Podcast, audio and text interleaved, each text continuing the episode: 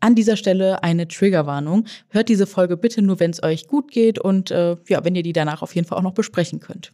Und jetzt ganz viel Spaß beim Reinhören. Respect My Size. Mit Jules und Verena. Herzlich willkommen zu einer neuen Folge Respect My Size. Heute geht es um ein ganz wunderbares Thema und wir haben einen ganz tollen Gast bei uns und zwar Frau Stefanie Stahl und wir reden darüber, wie das Kind in uns sozusagen Heimat finden wird.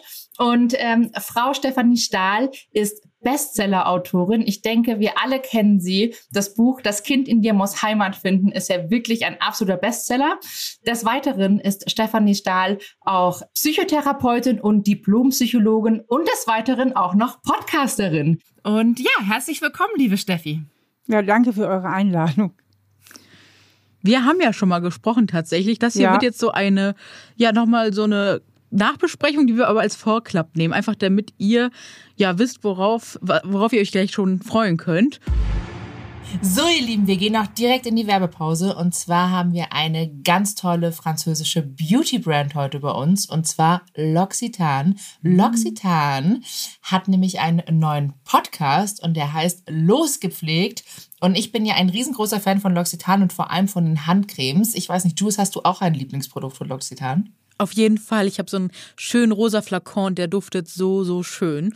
Und ich freue mich richtig auf diesen Podcast. Die Hosts sind Julia und Anja, das sind zwei Beauty-Experten und die werden Trend-Inhaltsstoffe erläutern und Beauty-Mythen aufdecken. Und in der ersten Folge haben sie auch tatsächlich schon direkt einen Gast und zwar den Gründer der Mindchain-App, Stefan Hauner. Und mit ihm reden sie über Wohlgefühl und Me-Time mega. Und wir laden euch dazu ein, die erste Podcast-Folge schon mal zu hören. Den Podcast gibt es überall da, wo ihr Podcast hören könnt. Und ich finde, wir sollten alle uns mal ein bisschen Me-Time nehmen, vielleicht eine schöne Handcreme auftragen oder eine Gesichtsmaske oder einen schönen Duft und einfach mal reinhören. Viel Spaß. Auf jeden Fall.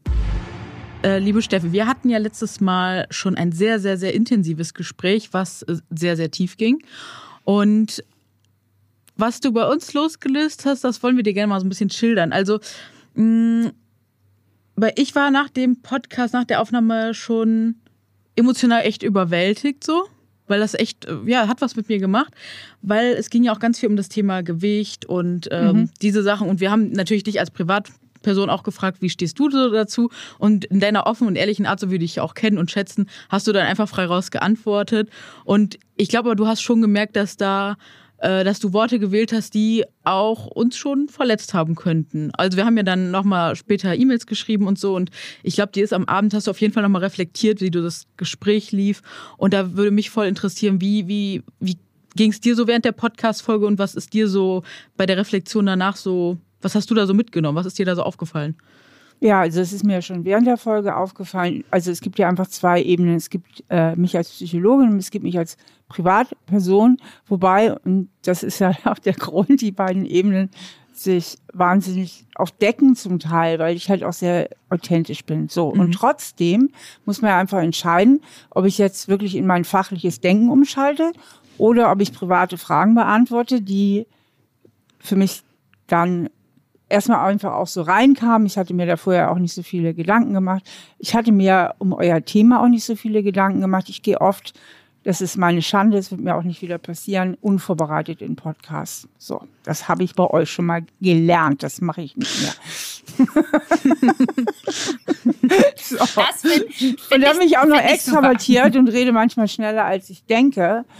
Und ich habe aber tatsächlich ehrlich geantwortet. Das stimmt schon, das nehme ich auch nicht zurück, dass das ehrlich war, was ich gesagt habe.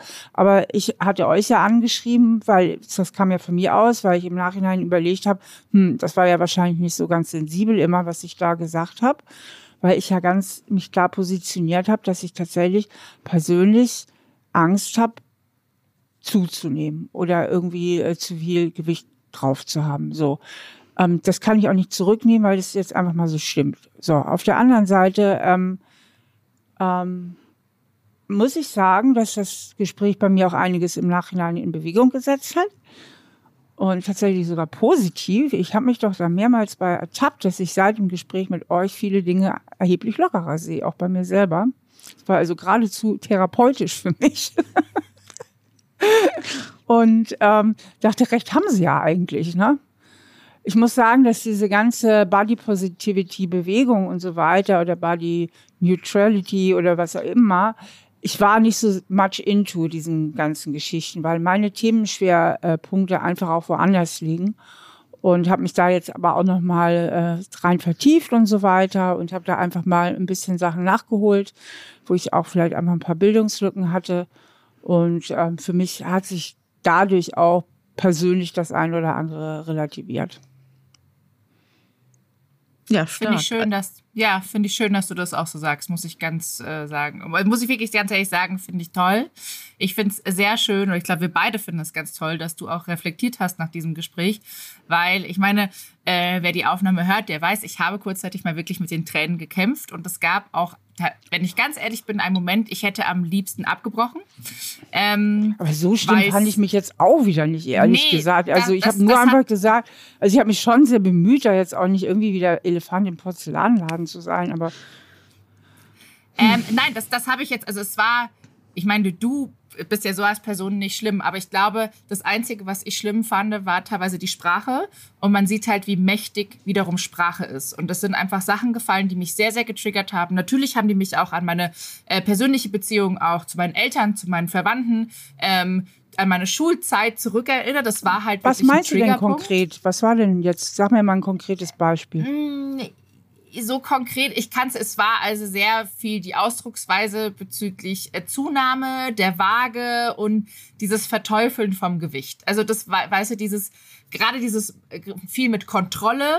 Ähm, ich mhm. war ja selber in dieser Kontrolle auch drin, gerade mit der Waage. Mhm. Und dann waren halt so, ja, und dann das Schlimmste, was, was, was du hast gesagt, das Schlimmste, was du gemacht hast, dass du hast die Waage weggetan und dann hat's bumm gemacht. Ich meine, ich, ich wirklich, ich weiß es zu schätzen, dass du das so ehrlich auch mit uns gesprochen hast. Nur in dem Moment hat's bei mir wirklich halt leider einen Trigger gedrückt. Ja, und ich dachte kurzzeitig, okay, nee, es ist, es ist alles okay, vielen Dank, ich nehme das auch wirklich an. Aber das ist, ähm, ich glaube, also ich glaube, wir alle haben in diesem Gespräch nochmal wirklich gemerkt, wie mächtig eine Sprache ist und wie mächtig ein paar Worte sein können dem anderen gegenüber.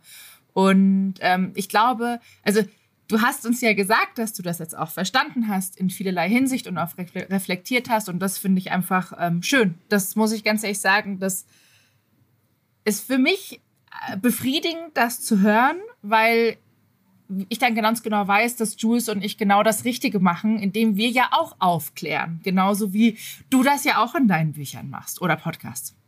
Ja, ich meine, der Punkt ist ja der, ich habe mich jetzt mal wirklich auch nochmal damit näher auseinandergesetzt. Also erstmal ist es wahnsinnig schwer, sich überhaupt von diesen Schönheitsidealen zu lösen. Das ist ganz, ganz schwer. Und wir werden ständig beeinflusst, auch durch Mode.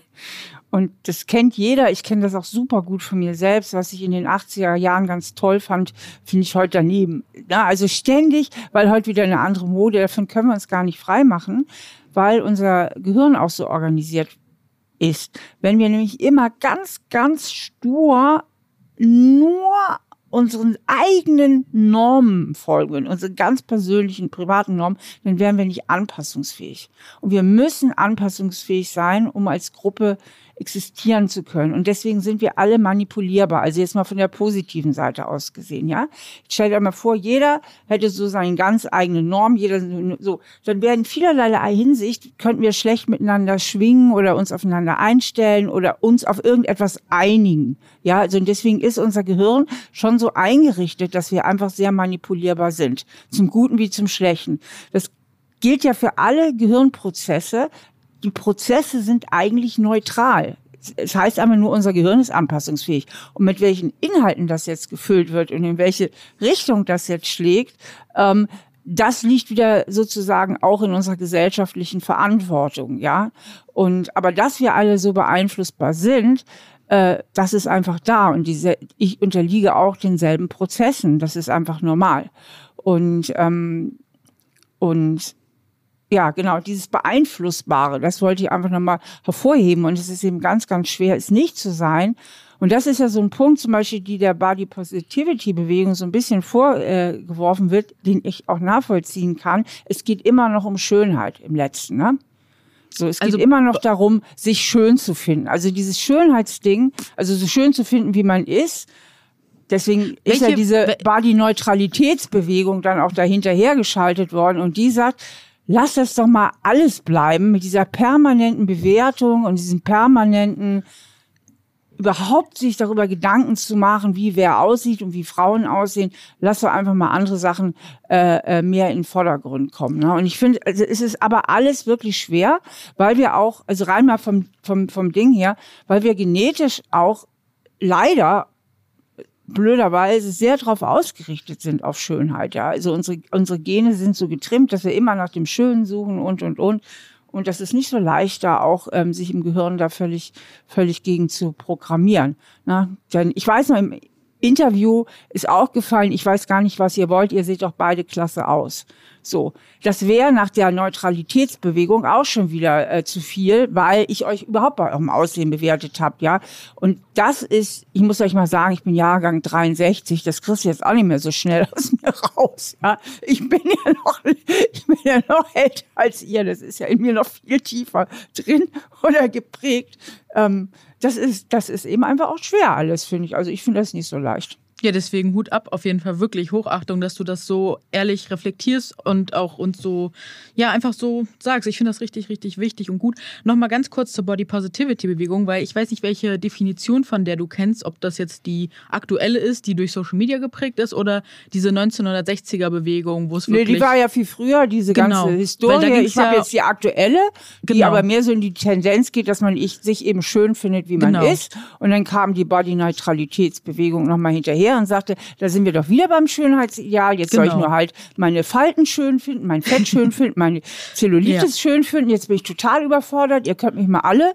Ähm, wie wäre es denn damit, wir halten das mal neutral und machen uns überhaupt nicht mehr so viel Gedanken um diese ganzen Geschichten. So. Genau, und was Verena und ich ja gemacht haben, ist ja Respect My Size, so der Titel des Podcasts, diese ähm, Aktion ins Leben gerufen, um gegen diese ganzen Vorurteile, die man gegenüber Menschen mit mehr Gewicht hat, ja. ins Leben zu rufen. Weil am Ende des Tages geht es uns immer nur um Respekt. Weil ob schön oder nicht, das ist ja, ne, wie du schon genau. sagst, alles im Auge des Betrachters. Uns geht es um Respekt und dass wir ja gleichgestellt bewertet werden möchten. Natürlich ja. ist das total die, ja, es ist schon eine kleine Utopie, weil, wie du schon gesagt hast, wir sind alle so sozialisiert. Ne? Wir sind in jeglicher Hinsicht einfach rassistisch, ähm, homofeindlich etc. sozialisiert, wenn wir es nicht bewusst umlernen oder auch fettfeindlich. Und das ist halt das, worauf wir halt wirklich äh, aufmerksam machen möchten, dass wir diese Sozialisierung haben weil, wie du schon gesagt hast, wir sind alle manipulierbar und wir sind auf die Welt gekommen, haben es so mitbekommen, ohne es zu hinterfragen. Und uns gerade, ne, wenn man mehr Gewicht hat in dieser Gesellschaft und dann an seine Grenzen stößt, aber mehr vorhat, in dieser Welt zu erreichen, dann mu muss man einfach gegen Sachen ankämpfen. Wie zum Beispiel, dass es keine Kleidung für uns gibt. Da mussten ja. wir jahrelang rufen und sagen so, hey, uns gibt's auch, wir wollen mehr tragen als nur schwarze Säcke. Ja. Und das ist halt das, was wir wirklich ähm, machen. Und damit wollten wir eigentlich, ähm, darauf wollten wir einfach aufmerksam machen mit diesem genau. Podcast, mit unserer Arbeit. Einfach, dass jeder Mensch Respekt verdient hat und gleichgestellt behandelt werden sollte. Genau, und, aber genau. da muss ich ja sagen, da war ich ja immer auf eurer Seite. Das ist ja völlig klar. Das finde ich ja auch äh, Finde ich ja auch super. Ich habe auch direkt ähm, schon einigen Leuten direkt nach dem Podcast, weil ich das so cool fand, euren Podcast weiterempfohlen. Danke. Ähm, die, lieb, von denen ich sicher bin, dass sie den super finden und äh, für die das auch ganz wichtig ist. Und dieses Anliegen kann ich ja nun total verstehen. Das kann man ja auch nur, das kann man ja nur unterstützen. Aber da finde ich, haben wir immer insgesamt, zumindest hier im Westen, der westlichen Welt, insgesamt eigentlich eine positive Bewegung für alles, für ganz viele Sachen, dass einfach mehr Toleranz aufkommt, viel mehr Sachen hinterfragt werden. Ähm, also ich weiß noch, wie ich aufgewachsen bin, da gab es auch viel, viel, viel weniger Color überhaupt in der Gesellschaft. Schwulsein war noch echt, oh je, je, der ist schwul und so. Also also Single Moms schon gar nicht. Oh je, die kommt, wie heißt es, ähm, die ist ach, wie sagte man früher, aus äh, wilder Ehe oder so, ne? Das ist ein uneheliches Kind. Also mhm. gab tausend Sachen. Also ich muss mal sagen, in, in den 57 Jahren, die ich jetzt auf der Welt bin, hat sich aber auch schon wirklich viel verbessert. Einiges auch schon wieder verschlechtert, also der ganze Antisemitismus, ja. der war wieder in, in jüngeren Jahren, wo ich aufgewachsen bin, so nicht denkbar, wie er inzwischen wieder auftaucht. Also manches geht auch wieder nach hinten, wieder den Bach runter, aber vieles geht auch nach vorne.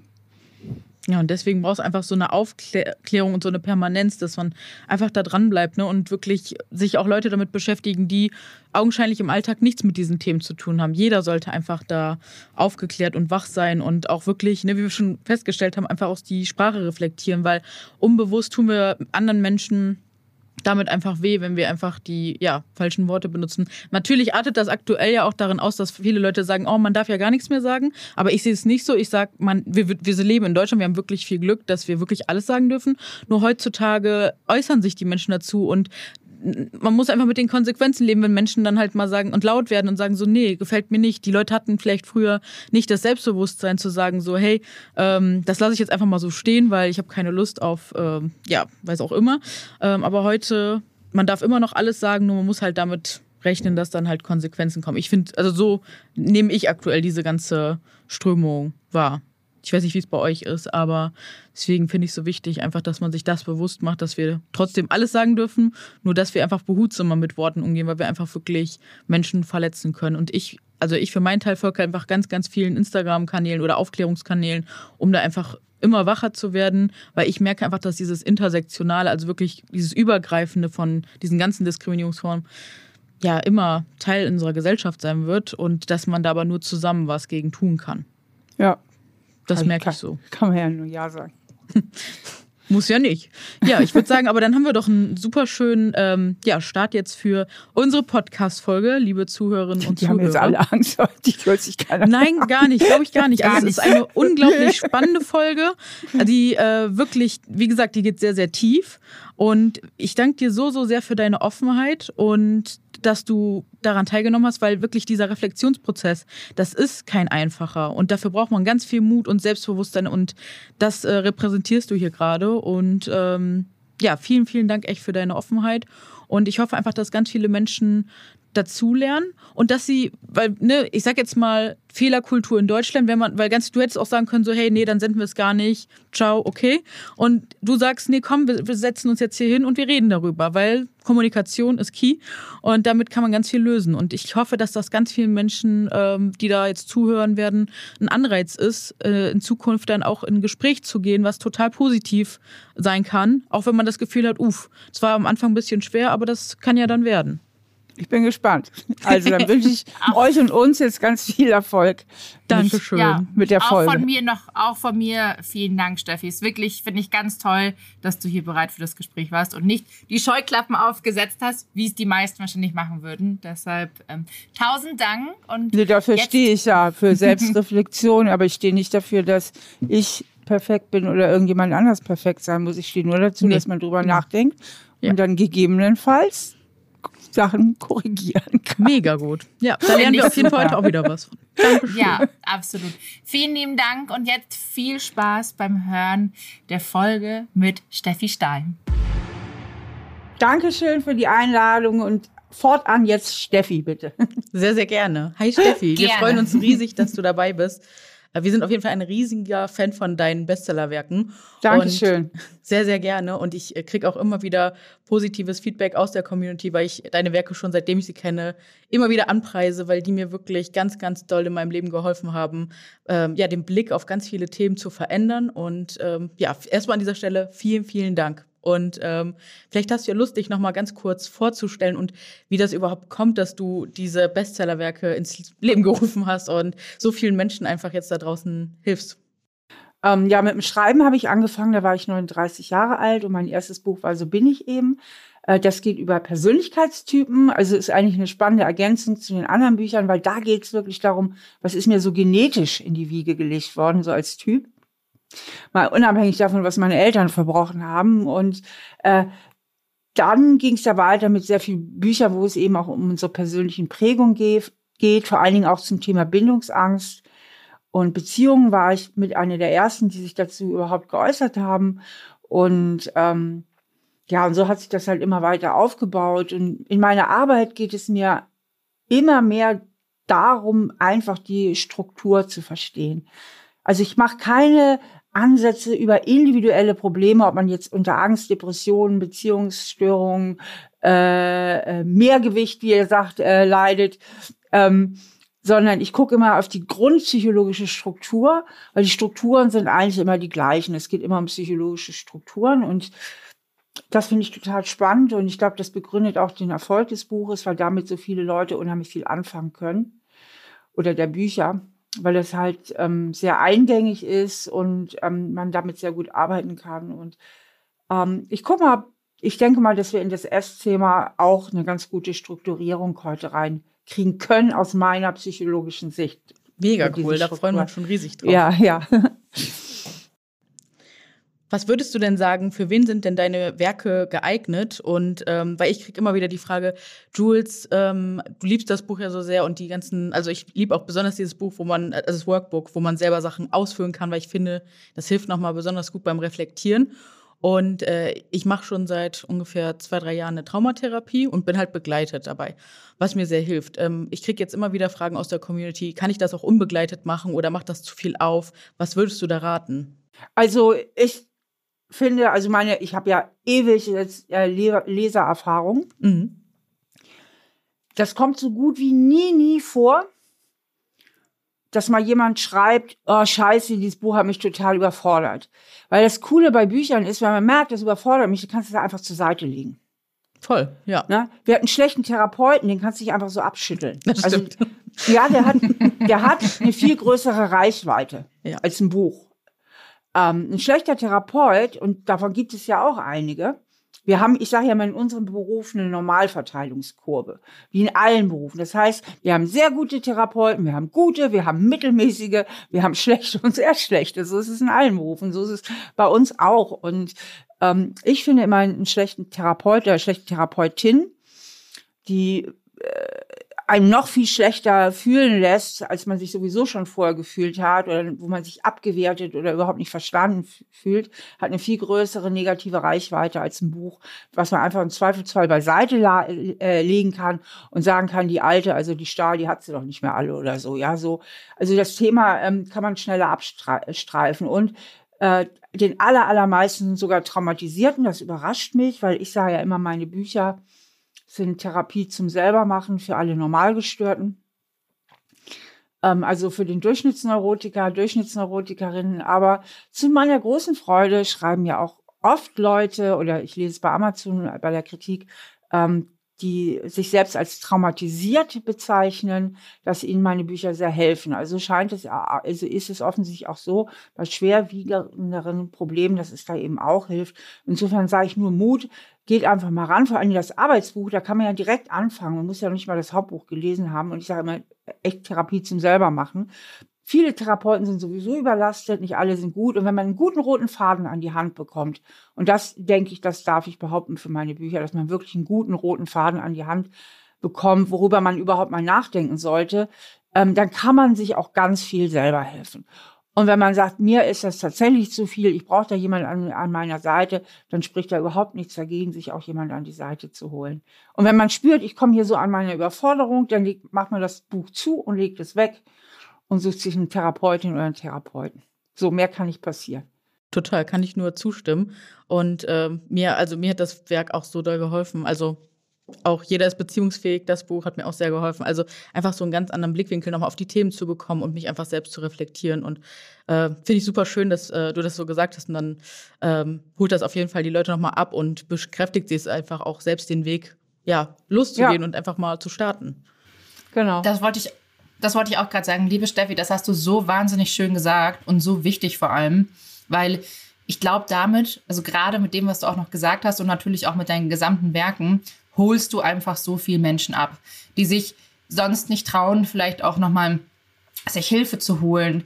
Einfach, ich meine, ich, ich kann da auch von mir selber sprechen. Ne? Ich habe, äh, die Jules weiß das auch, ich sage immer wieder, oh nein, ich, ich würde eigentlich gerne Traumatherapie machen, aber ich habe so Angst vor dem, was kommt und ich möchte nicht diese Büchse der Pandora irgendwie öffnen ähm, und dann einfach so maßlos überfordert sein. Man hat ja eigentlich immer nur Angst vor den negativen, also den schlimmen Gefühlen. Exakt. Dass, dass so eine Schmerz da nochmal hochkommt, dass man den einfach nicht verwaltet bekommt. Das ist ja die Angst. Ne? Aber meistens ja. ist meine Erfahrung, auch diese Gefühle gehen ja wieder weg. Also Ganz die genau, Angst, immer davor zu laufen, ist letztlich vom, von der Energie und vom Stress oder mehr Stress, als einfach mal stehen zu bleiben und den Stier bei den Hörnern zu packen. Oh, jetzt fange ich gleich an zu weinen, weil es wirklich, weil es so wahr ist. Ich bin halt eine große Verdrängungskünstlerin, ne? Und ich bin halt mein ganzes Leben gefühlt so gefahren, dass ich alles in meinem Leben verdrängt habe. Aber das hat natürlich auch einige Probleme mit sich gebracht. Und ich glaube, es ist an der höchsten Zeit, das auch mal aufzuarbeiten. Ähm, und ich denke, wir können hier ganz viele Leute heute auch bestärken, das zu tun. Und ich werde tatsächlich, dein Arbeitsbuch habe ich noch nie durchgemacht, weshalb ich denke mal morgen gleich mal losziehen werde und das besorgen muss. Ähm, ja, das ist tatsächlich, steht auf meiner Agenda schon mal ganz weit oben. Und ähm, darf ich dich eine bisschen persönlichere Frage fragen, liebe Steffi? Kommt drauf an, sag mal. Und, und das ist, wie ist denn deine Beziehung zu dir und deinem Körper? Durftest du ähm, auch mental daran arbeiten, dich anzunehmen? Oder war das schon immer eigentlich so da? Das ist ein dauerhafter Prozess. Ich würde nicht sagen, dass ich meinen Körper so super toll immer annehme. Nee, ich wäre lieber auch noch mal 30, muss ich sagen. Echt. So, auch so, so schlank wie mit 30. Das kriegt man kaum noch hin mit 57. Das ist wirklich ganz schwer. Ich kann eigentlich nur noch von den Erinnerungen ans Essen leben, sagen wir es mal so. Ne? ja, ja, Minimaldosen, also setzen schon an. Also es ist fürchterlich. Und das sind auch keine Glaubenssätze, das ist der scheiß Stoffwechsel, der sich verändert mit dem Alter. Und ähm, das passt mir natürlich überhaupt nicht. Und das nervt mich dann auch. Und ähm, dann bin ich schon froh, wenn ich dann es dann schaffe, wieder ein paar Kilo runter zu sein, wenn ich zu, zu dick bin. Oder ich war mal vor ein paar Jahren, hatte ich einfach zu viel drauf. Da habe ich nämlich den Fehler meines Lebens gemacht. Also für mich war es ein Riesenfehler. Ich habe aufgehört, mich zu wiegen und das werde ich nie wieder tun. Das hat mich bis heute traumatisiert, weil ähm, ich habe nicht gemerkt, das merkt man gar nicht so. Das ist so ein schleichender Prozess mit dem Zunehmen dann. Und ähm, ich habe es dann erst auf Fotos gesehen. Das geht ja vielen Leuten so, ne? Ganz viele sagen, auf Fotos habe ich es dann gesehen. Dann steht man plötzlich neben Leuten auf dem Bild, wo man eigentlich eingebildet hat, man ist viel schlanker als die. Und plötzlich ist man dicker als die. Und das ist dann so ein Schock. Und ich, boah, das kann ja wohl nicht wahr sein, ne? Und als ich mich dann irgendwann den ganzen Mut zusammengenommen habe und mal wieder auf die Waage gestellt hatte ich 15 Kilo zugenommen. Also subjektiv hätte ich jetzt mit drei, vier Kilo gerechnet, aber 15. Ich habe mir fast die Kugel gegeben. Und das wieder runterzukriegen, das ist so anstrengend. Also das ist, und ich konnte es aber auch nicht so stehen lassen, nee. Also, und bis heute wäre ich auf jeden Fall gern 10 Kilo weniger, als ich, als ich tatsächlich habe. Also ich bin da jetzt nicht euer super Trost, aber im tiefsten Nee, nee. Inneren, mein Selbstwertgefühl, so ganz tief innen, ist davon nicht wirklich bekümmert. Das ist eher so diese äußere Eitelkeit, die ich habe, aber so richtig tief, jetzt so tragisch ans Selbstwertgefühl geht es mir nicht. Aber diese äu- äußere Eitelkeit, die durchaus da ist, äh, die kratzt das schon an. Ist Ja, aber ich kein ständiges Beschäftigungsthema, aber ähm, vor allen Dingen, wenn man schlanker war, spürt man es ja auch mehr. Dann spürst du ja die Fettrollen, wenn die früher nicht da waren. Man hat ja auch so ein Körpergefühl, was sich verändert dadurch. Ne? Seid ihr jetzt total enttäuscht von meiner Antwort?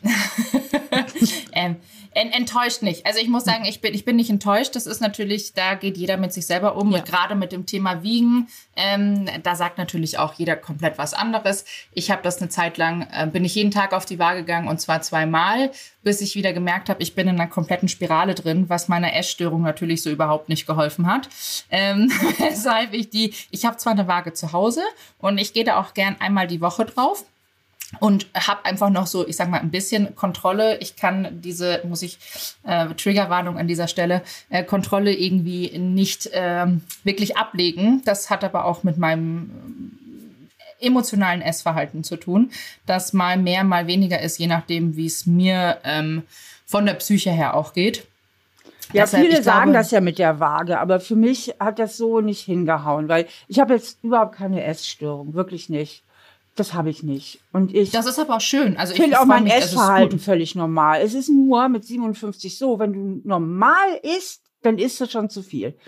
Also man, es ist wirklich furchtbar. Es hat ja auch einen Grund, warum die alle dicker werden im Alter. Das ist ja nicht, weil wir alle so undiszipliniert werden und so gefräßig und so faul. Na, hat ja neulich noch eine Podcasterin wirklich behauptet, die hat den festen Überzeugung, dass der Stoffwechsel sich nicht verändert. Dann denke ich, komm mal in mein Alter, dann wirst du auch was anderes erzählen. Das sagt mir jede Frau. Und ich kenne auch meine Freundinnen und die werden sind mitnichten gefräßiger oder fauler oder sonst was. Es ist einfach so. Und ähm, ich muss dann tierisch aufpassen, weil ich halt schlank bleiben möchte oder zumindest so einigermaßen schlank. Einigermaßen schlank. Ich kann auch nicht die ganz strengen Maßstäbe ansetzen. So einigermaßen im Rahmen. Und ähm, dafür muss ich mich halt wiegen. Ich merke es sonst auch nicht so sehr. Also die ersten paar Kilo, die merkt, das ist ja ein schleichender Prozess. Und ich esse auch gerne. Ist doch schön, abends zu essen. Das ist doch total lecker. Ne? Und dann ist es mir besser, wenn ich schon nach ein, zwei Kilo Gewicht zusammen eine Rückmeldung habe. Weil das Abnehmen ist sehr schwer, wenn man älter wird. Das geht auch nicht mehr so schnell wie mit der Jugend. Ne? Darf ich dich denn fragen, warum du so Angst hast, äh, dicker zu werden? Ich kann es, ich kann es mit meinem Selbstbild einfach nicht gut zusammenkriegen. Ich bin dazu äußerlich zu eitel. Ich bin auch sehr sportlich oder will sportlich sein und ähm, ich habe da einfach eine gewisse äußere Eitelkeit, mit der ich irgendwie leben muss. Und, und deswegen möchte ich möchte eigentlich irgendwie so einigermaßen schlank bleiben. Also ich toleriere schon, ich wiege auf jeden Fall ah, 10, 15 Kilo mehr als in meiner Jugend. Eher 15, sagen wir mal ehrlich. Hm? Die würde ich auch nie wieder hinkriegen, das Gewicht von der Jugend. Das akzeptiere ich auch, ist auch okay ist okay. Aber ähm, ich will schon irgendwo im Rahmen irgendwie versuche ich das schaffen und ähm, genau. Na, wenn es deiner persönlichen Ästhetik auch entspricht, also ich meine, das kann ja, das muss ja wirklich jeder für sich selber entscheiden. Also ähm, ich habe ja auch ganz viele Freundinnen, die sagen, sie sind halt einfach gerne schlank, es ihnen gut gefällt und ähm, das, wie gesagt, da ist ja, glaube ich, jeder sein, äh, also jeder darf da seine eigene Sache machen. Aber man darf nicht diese ganz strengen Maßstäbe haben. Das ist, das ist schon wichtig. Und ich finde es schon wichtig, auch mit einer gewissen Gelassenheit da umzugehen, auch im Alter. Aber ich, ich nehme mir immer vor, sehr ehrlich zu antworten. Und ich will jetzt nicht so tun, ah, ich nehme mich immer so super selber an. Ich habe ja die tollen Bücher geschrieben und ich habe da nie ein Problem mit. Ne? Und euch jetzt irgendeinen vom Pferd erzählen, wenn es einfach nicht so ist. Ja. Ja, ja, klar. Nee, so, ne? absolut. Ne? Also, wie, wie, du sollst dich ja auch gar nicht äh, verstellen oder uns irgendwas anderes genau, erzählen. Genau, ich bin dann lieber ja ehrlich. Äh, ja. Und das ist die Wahrheit. Und das tröstet ja vielleicht auch einige, ne, dass ja. Frau Stahl auch nicht immer so happy ist. ne, ist ja auch eine tröstliche Botschaft. Und trotzdem glaube ich, im tiefsten Inneren habe ich ein gutes Selbstwertgefühl. Und das wird nicht wirklich von dem Figurthema berührt. Das ist irgendwie nochmal auf einer anderen Ebene. Wisst ihr, wie ich meine? Also nochmal auf einer oberflächlicheren Ebene der Stress. Mhm. Also mein Motto ist ja auch Selbstliebe und Selbstbewusstsein kennen keine Kleidergröße. Und deswegen war auch die Frage so, musstest du daran arbeiten? Weil ich zum Beispiel hatte früher das beides zusammen verknüpft und musste das voneinander loslösen, dass mein Aussehen nicht meinen Selbstwert bestimmt. Und ich habe es jetzt geschafft, auch mit einer größeren Kleidergröße halt selbstbewusst zu sein und äh, damit aber auch zu klar zu kommen. Ne? Weil ja. äh, ja. Das ist, ich kann dir das sagen, jetzt kommen wir mal zu den psychologischen Strukturen. Ja. ähm, der Punkt ist ja der, dass das Selbstbild, was wir von uns selber haben, bestimmt auch die Art und Weise, wie wir die Welt da draußen, wie wir die Welt da draußen wahrnehmen. Ne? Also wenn ich das Gefühl habe, ich bin zu dick oder ich bin zu hässlich oder ich bin egal was, ich genüge nicht, ähm, dann gehe ich selbstverständlich davon aus, dass alle anderen das auch so sehen. Ne? Also ich projiziere mein Selbstbild in die Köpfe der anderen. So, jetzt haben wir aber natürlich ein Schönheitsideal und wir haben sowas wie in Anführungsstrichen objektive Maße. Die sind jetzt einfach da, die können wir nicht, das können wir nicht wegdiskutieren. Das ist jetzt nun mal einfach so. Und viele wehren sich ja inzwischen dagegen. Finde ich auch eine super Bewegung, auch in den Social Media. Das dreht sich ja alles im Moment so, ne? Und viele sagen, ich bin so, wie ich bin und ich bin gerne so, wie ich bin und das finde ich auch völlig okay. Aber und das können, das schaffen wir schlecht in unseren Köpfen, aber es kostet so viel Kraft. Wir haben diesen tiefen Wunsch nach Anerkennung, wir Menschen. Der ist uns genetisch in die Wiege gelegt, weil wir ohne Anerkennung von außen keine Bindung bekommen. Und Bindung, ne, von wegen psychologische Grundstruktur, ist ein psychologisches Grundbedürfnis. Wir kommen nicht ohne Bindung aus. Und mit Bindung meine ich jetzt nicht die exklusive Liebesbeziehung allein, sondern ich meine damit auch jede Form von Bindung. Freunde, äh, beruflich klarkommen, einfach mit anderen Menschen klarkommen, angenommen sein, Mitglied irgendwo zu sein, dabei zu sein. Und da haben wir alle dieses Riesenbedürfnis nach Anerkennung, weil wenn wir das nicht hätten, wären wir ja nicht motiviert, uns zu binden, dann wäre uns ja alles scheißegal. So, und wenn wir jetzt ein gewisser, wenn wir jetzt dieses Anerkennungsbedürfnis haben, was sich immer auch von draußen mit ernährt, Da ist kein Mensch völlig frei von. Ich kenne keinen Menschen, der seinen Selbstwert nur durch sich alleine äh, von morgens bis abends ernährt sondern immer auch irgendwo durch das Feedback von anderen. Man freut sich, wenn man einen schönen Abend hatte und sich willkommen gefühlt hat. Man freut sich, wenn man einen coolen Podcast gemacht hat oder wenn man eine schöne schöne Rückmeldung von jemand bekommt, ja, das ist ja mal dieser gespiegelte Selbstwert, dieses gespiegelte Selbstwertempfinden. Und darauf werden wir schon als Kinder konditioniert durch Mama und Papa, die uns spiegeln. Ja, haben wir dich lieb, so wie du bist, ne? Und freuen uns ganz dolle, dass es dich gibt, oder spiegeln sie mir, hm, ich bin ein bisschen gestresst mit dir und ich bin überfordert. So. Und so lernen wir ja schon als Kinder diesen, den Selbstwert im Spiegel von anderen Menschen. Und das ist so eine tiefe Konditionierung, die nehmen wir natürlich mit und die bleibt uns auch ein Leben lang erhalten. Und das macht es so schwer, dieses, was du sagst, diese Anerkennung von sich selbst völlig in sich selbst hinein zu verlegen und auf gesellschaftliche Normen auf gut Deutsch zu scheißen. So, ich sag's jetzt mal so. Ja, das ist halt ganz schwer. Das ist nicht leicht. Das ist eine ganz große Herausforderung. Ja, und die und, haben äh, Reda und ich ja äh, uns aufgebürdet mit Respect My Size, dass wir sagen, jeder Mensch hat einfach auf dieser Welt Respekt verdient, egal welche Kleidergröße er ja. trägt oder sie, äh, welche Hautfarbe die Person hat, etc. Ne? Also wir wollen einfach, dass jeder Mensch Respekt hat und anerkannt wird. Aber da will ich noch einen draufsetzen mhm. jetzt, weil es geht ja, ähm, das eine ist, man muss ein bisschen gegen äußerliche Normen ankämpfen. Aber was ja viel wichtiger ist, man hat diese Normen selbst im Kopf und man hat die in seinem eigenen Selbstbild verankert. Na, das heißt, je weniger man das Gefühl, selber das Gefühl hat, dass man okay ist, desto mehr hat man auch das Gefühl, dass die Welt da draußen das genauso sieht. Also das nochmal, ne? man projiziert das, was man über sich selbst denkt, immer in die Köpfe der anderen.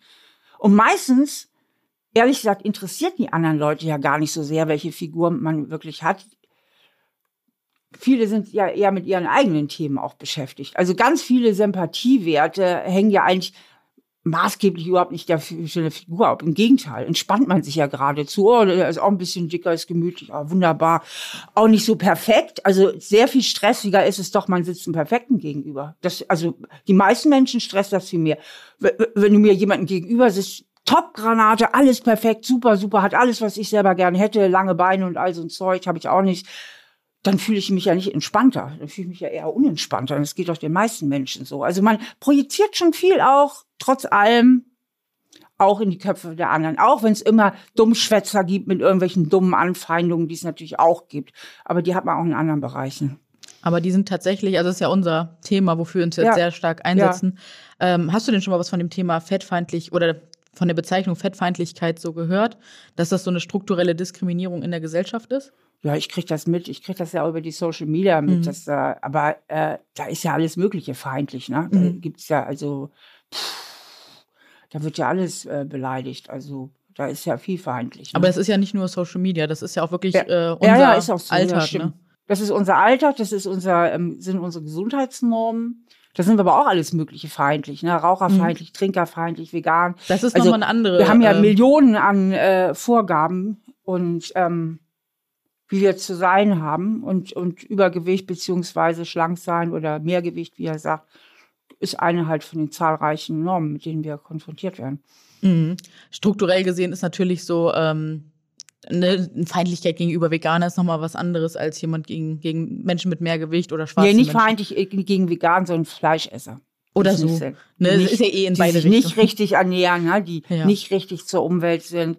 Äh, Raucher, ganz, ganz schlimm. Ne? Also wir haben ja alles Mögliche. Unsere Gesellschaft wird ja nicht gerade toleranter.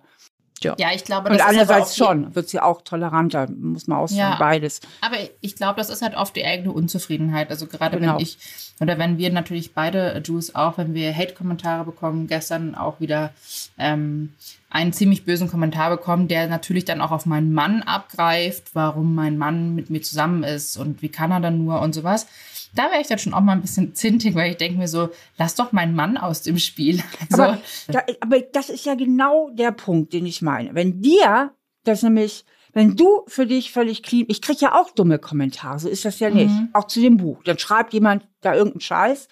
Das Krasse war, ich habe das Buch direkt verbrannt und in die Mülltonne. Oder die schreiben dann irgendwas, wo ich mich so falsch verstanden fühle. Ne? So, jetzt kann ich mir das voll reinziehen oder ich kann sagen, ja, sollen sie doch. Und das hängt von meinem Selbstbild ab. Also wie sehr ich mich das, mir das reinziehe. Ja, also ich habe ja auch Leute, die meine Arbeit überhaupt nicht mögen. Und wenn ich jetzt selber unsicher wäre und mir auch nicht sicher wäre, ob das wirklich so gut ist, was ich da mache, und meine Arbeit so halb mag oder immer so Unsicherheiten habe, ist das jetzt wirklich okay, dann würde die Kritik natürlich mit einem ganz anderen Schwung in mich reinfahren. Wenn ich aber selber völlig klar mit mir bin, und das ist das Selbstbild, dann sage ich Dummschwätzer. Dummschwätzer. Interessiert ja. mich hm. gar nicht, ne? So. Und deswegen hängt es auch. doch im letzten ja. immer wieder auch damit zusammen, wie kränk man mal ist, was man selber äh, in, in, in der Hinsicht schon Selbstwertgefühl hat. Wenn ich überzeugt bin, ich bin eine super, super Autofahrerin, ja, bin ich übrigens, ne? Und dann, ich auch. und dann die Kritik, dann jemand sagt, ich würde schlecht Auto fahren, weil ich zum Beispiel zu schnell fahre, was ich auch meistens tue, ähm, das geht mir doch am Arsch vorbei, ja, weil ich finde mich ja, dass ich super fahre. So. Also mich erreicht der Kritik nur da, wo ich eine Offenheit dafür habe. Und das ist immer da, wo ich selber an mir zweifle. Da hast du recht tatsächlich. Ja? Also äh, wenn man das mal wirklich so ein bisschen sacken lässt, klar. Also gerade mit so äh, Hate-Kommentaren bin ich ja eigentlich, also mir geht es ja eigentlich recht am Arsch vorbei. Ähm, das erste, was mein Mann und ich gestern gemacht haben, ist, wir haben uns erstmal schlapp gelacht, wirklich kaputt gelacht. Nur ähm, bin das halt ich und ich gehe so mit den Kommentaren um. Das heißt natürlich nicht, dass jeder andere oder jeder Klar. andere auch mit diesen Kommentaren so umgeht. Und die trifft das natürlich schon sehr und da bricht halt einfach mal eine Welt zusammen. Ne? Da habe ich also eine tolle Übung für. Oh, Erzähl oh, gerne. Mal. Soll ich euch die verraten? Ja, gerne. Weil ich finde die richtig genial, gerade in dem Kontext. Passt auch zu diesem Thema Selbstbild, Spiegeln und dieses ganze Ding. Ne? Also eigentlich sagt ja so ein Kommentar, sagt ja gar nichts über dich und deinen Wert aus, auch nicht über deine Schönheit. Dieser Kommentar sagt aus meiner psychologischen Sicht nur etwas über die Gestörtheit des Kommentators aus. Ja, das ist ein gestörter Mensch. Ja, sowas machen nur gestörte Menschen andere, welche, die keine Empathie haben, die kein, überhaupt kein Taktgefühl, die keine Umgangsformen haben, die viel Hass in sich tragen, die irgendeinen blöden, unreflektierten Wut, Aggression in sich tragen und ihr seid dann die Projektionsflächen in dem Fall, ja? So, vielleicht hatte ja. dieser Mensch, äh, ich sag, ich, ich konstruiere jetzt mal was, ja, eine eine mehrgewichtige Mutter, die ihn vernachlässigt hat. Irgend so ein Zeug, ja. Und dann laufen irgendwelche Mama-Projektionen. Da steckt man doch nie drin. Wir sind doch alle nur wandelnde Leinwände, also Projektionsflächen für die Gehirne anderer Menschen. Und wir projizieren natürlich auch munter für uns hin. Das ist alles ja immer nur Projektion. Das heißt, es sagt überhaupt nichts über euren Wert und auch nicht über eure Attraktivität aus. So. Und die Übung geht ganz einfach. Man baut sich eine im Kopf eine Pyramide. Eine wunderschöne, total gemütliche Pyramide, ja? Die kann man sich schön einrichten. Das ist ein ganz, ganz sicherer Raum, den man sich toll dekorieren kann. Wunderschön. So.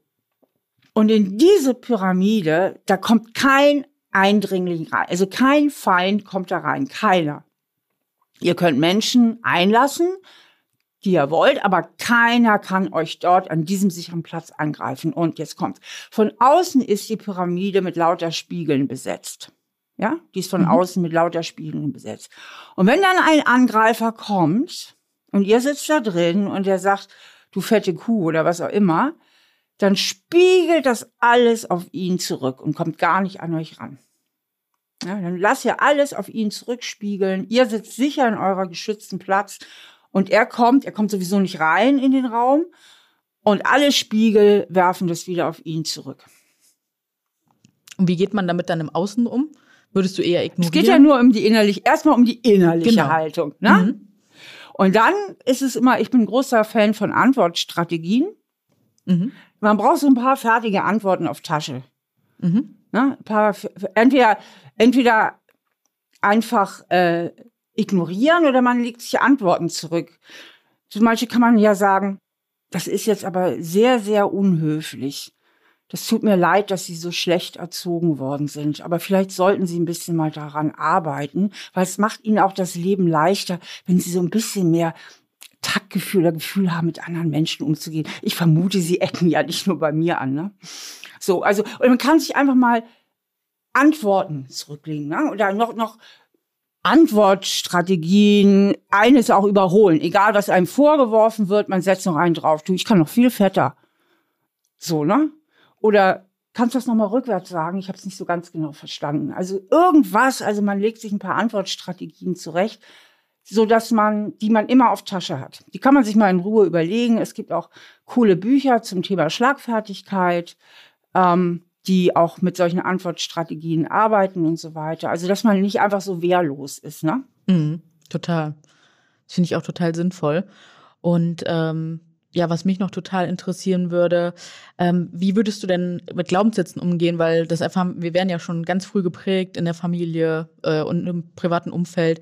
Und wenn man dann wirklich diesen Glaubenssatz hat, ich äh, werde erst geliebt, wenn ich schlank bin, oder mein Leben geht erst los, wenn ich schlank bin, Hast du da Ideen, wie man damit umgehen kann? Ja klar, es geht ja bei Glaubenssätzen immer im ersten Schritt darum, ähm, zu erkennen, ähm, dass das Prägungen sind, dass sie völlig willkürlich sind. Also dass sie, dass sie nicht zu einem gehören, sondern wenn, wenn deine Mutter dir vermittelt hat, ich mag dich nicht, wenn du so dick bist, ähm, wenn die dir solche Sachen reingedeutet hat ähm, oder dieses Feeling mitgegeben hat, dann gehört das zu deiner Mutter und nicht zu dir. Das ist das Wichtigste immer bei diesen, bei diesen Glaubenssätzen. Also deine Mutter hatte da ähm, eine leicht irgendeine Bindungsstörung, das liegt auf ihrer Seite, wenn sie ein Kind nicht bedingungslos lieben kann egal was mit dem Kind ist, es kann auch tausend andere, es hätte auch andere Kinder, sie hätte auch andere Kinder jetzt nicht so bedingungslos geliebt, weil sie das anscheinend nicht kann, dann lasse das wirklich bei ihr zu belassen. Also ich mache mir da immer so eine Glaswand vor das innere Auge und stelle mir das so vor und und belast den Teil, der zum anderen gehört. Ich stelle mir das wirklich bildlich vor und belast ihn auch wirklich beim, beim anderen. Ich gebe das so dahin. Das, das gehört ja gar nicht zu dir. Ja, also ähm, wäre deine Mutter ein bisschen anders drauf gewesen, hättest eine andere Mutter gehabt, dann wärst, wärst du mit ganz anders groß geworden, mit anderen Glaubenssätzen und anderen, ne?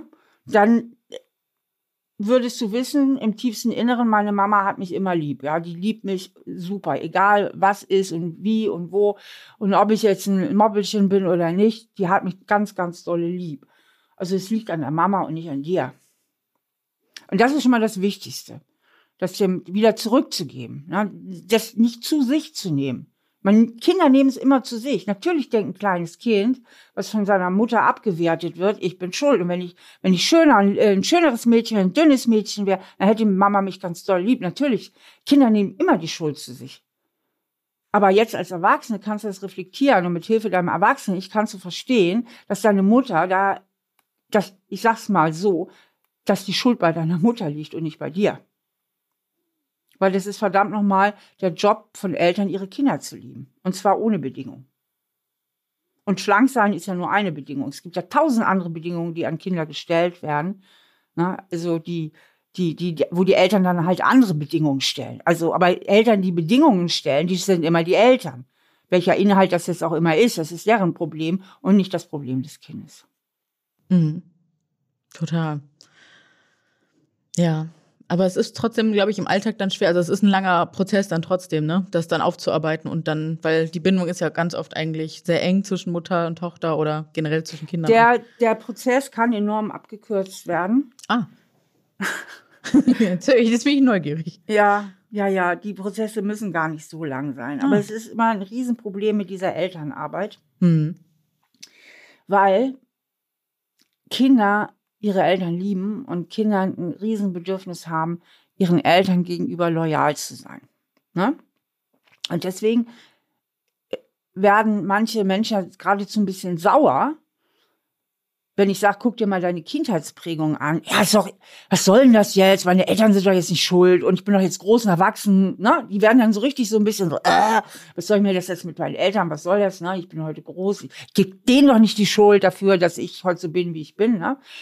Und das ist halt dieser Loyalitätskonflikt, der dann entsteht und der so eine gewisse Aggression erzeugt.